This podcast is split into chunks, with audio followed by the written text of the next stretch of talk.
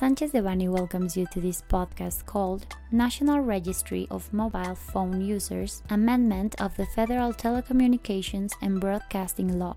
We remind you that this material is only informative and cannot be considered legal advice. For more information, please contact our lawyers directly.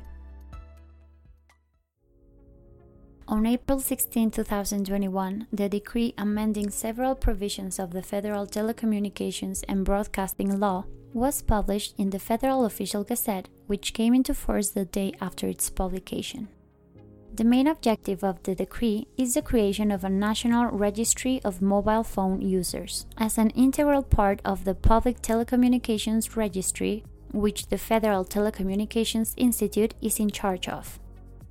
The National Registry consists of a database with information of the holders of mobile telephone lines, with the aim of collaborating with the competent authorities in matters of security and justice related to the commission of crimes.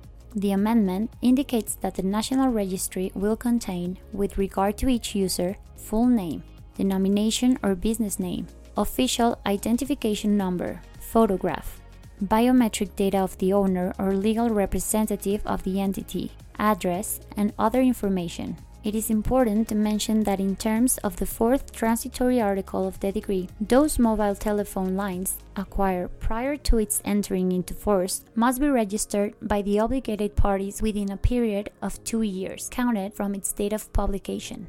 In the case of new users, the registration must be carried out after a period of six months from the date on which the Federal Telecommunications Institute issues the regulatory provisions.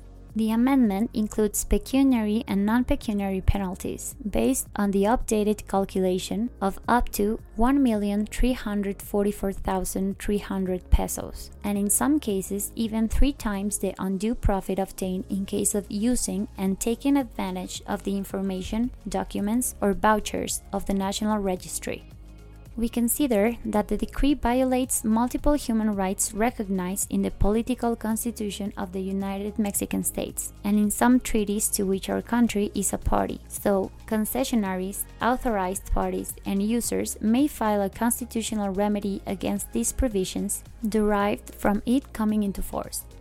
Our administrative and constitutional litigation team specialized in the promotion and processing of all types of constitutional remedies against legal amendments and against any type of general provisions in administrative matters.